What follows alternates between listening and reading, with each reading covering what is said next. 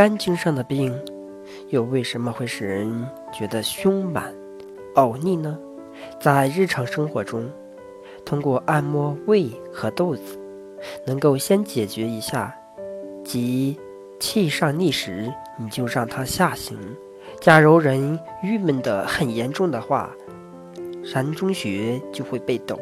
这时我们可以用大拇指往下撸膻中穴，让气能够降下去。现实生活中，人们的苦恼很多，因为欲望太多。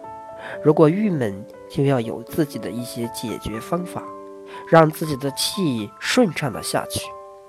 止怒莫若失，去忧莫若乐。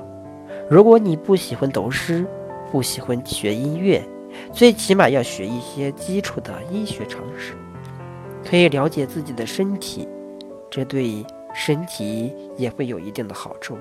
而肝经病会出现食泻，食是晚饭的意思，泻就是拉稀，食泻就是食谷不化，吃什么东西拉什么东西。得这个病的根本原因就是心肺。如果对照现代社会，建议之官就相当于检察院系统，负责看各方面出现什么问题，然后再把这些问题传达给中央。